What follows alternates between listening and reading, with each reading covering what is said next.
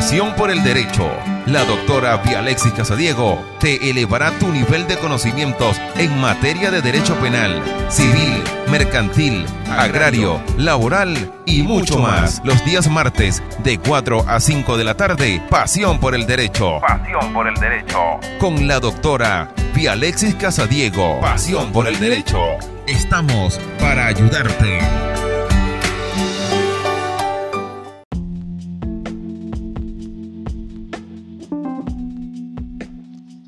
Ante todo, muy buenos días. Les habla por aquí nuevamente la doctora Vía Alexia Josefina Casadiego Jiménez, presidenta del escritorio jurídico Casadiego Nelo y Asociados y directora del, de la Fundación IFIT, Instituto de Formación Integral COGEDE.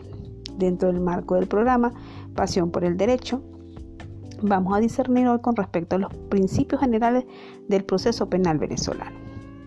Entre los primeros principios destacados en la Constitución está el principio de integridad personal y dignidad humana. La Constitución de la República Bolivariana de Venezuela establece en su artículo 46 el derecho que tienen las personas a respeto de su dignidad o su integridad física, psíquica, moral y la cual comprende la prohibición de ser sometidos a penas, torturas y tratos crueles, de tratos inhumanos y degradantes, esto está reafirmado en la Declaración sobre la protección de todas las personas contra la tortura y los tratos o penas crueles, inhumanos o degradantes. El no sometimiento de las personas a practicarse exámenes médicos o experimentos científicos sin su libre consentimiento, excepto cuando se encontrara en peligro, de peligro su vida y por las circunstancias que la ley determine.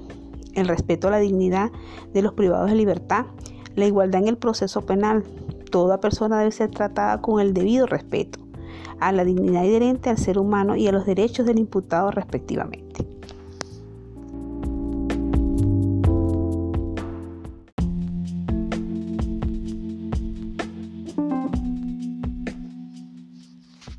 La Constitución de 1999 establece la protección de los derechos humanos suscritos en los instrumentos internacionales que hayan sido previamente ratificados por Venezuela y que versen sobre los derechos humanos. También ha consagrado la aplicación inmediata y preferente de estos derechos y garantías en nuestro ordenamiento, aún por encima de la Constitución y las leyes.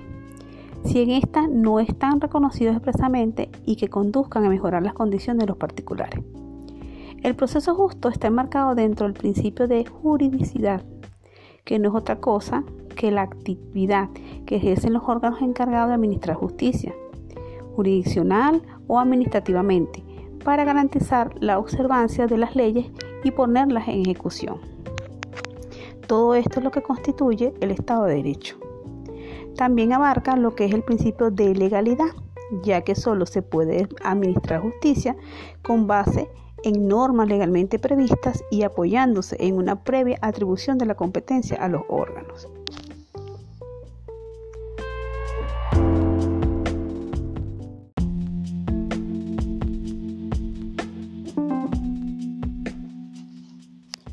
La Comisión Internacional de Juristas, con sede en Ginebra, Suiza, en los congresos y conferencias que auspició, hizo una importante recopilación de los principios del derecho, o sea, del Estado de Derecho.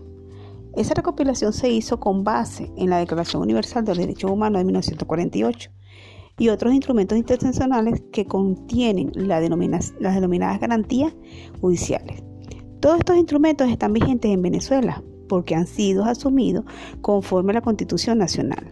Entre ellos tenemos el derecho a la libertad, el derecho a ser oído, el derecho a la defensa, el derecho a las pruebas, el derecho a recursos, el derecho al juez natural, el derecho a la presunción de inocencia, el derecho a la legalidad, derecho a no, a no declarar contra sí mismo, derecho al principio de no ser juzgado por el mismo hecho, el non bis in videm, derecho a la responsabilidad del Estado por error judicial, derecho a juicio público, derecho a un juicio en plazo razonable y sin delaciones indebidas.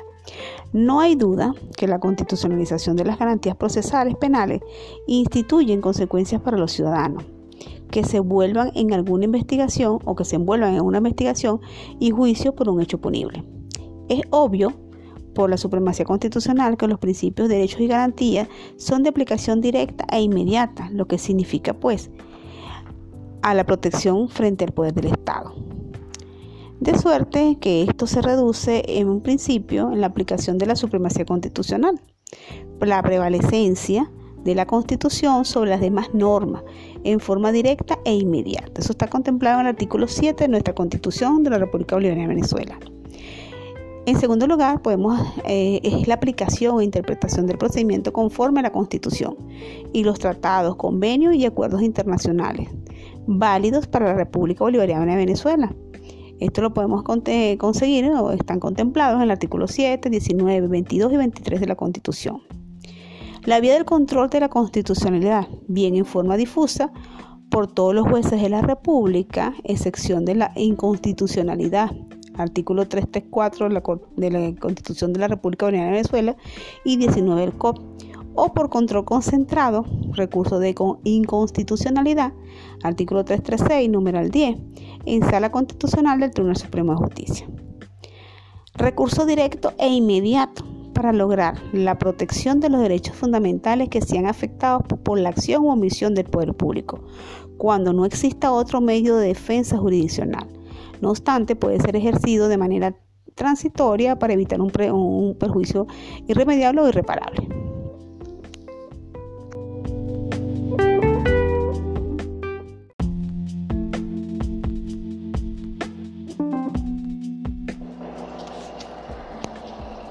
Principio constitucional de presunción de inocencia.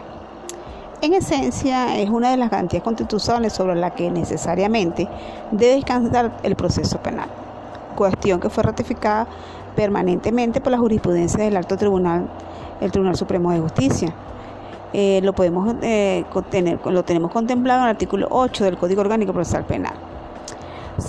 Señalamos esto porque a pesar de las proclamaciones doctrinarias y legislativas, impera en la concepción de gran parte de los jueces, Ministerio Público, cuerpos policiales, eh, cuerpos de investigación, la, situación totalmente contraria.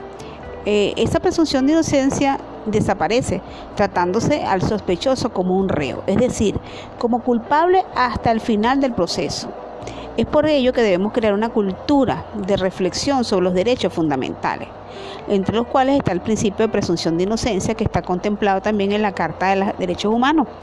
Si bien es cierto que la presunción de inocencia como derecho fundamental afirma su relevancia como garantía en el proceso penal, no es menos cierto que no es suficiente para su determinación. Para ello es necesario acudir a la doctrina y a las jurisprudencias. Ambas han hecho notorio que tiene diversas formas de manifestarse. En primer lugar, como principio informador del proceso, en toda su fase. En segundo lugar, como objeto subjetivo que determina el tratamiento que debe recibir el imputado durante el procedimiento. Y por último, constituye una importante regla con efectos en el ámbito de la prueba, tanto desde el punto de vista de la regla probatoria como de la regla de juicio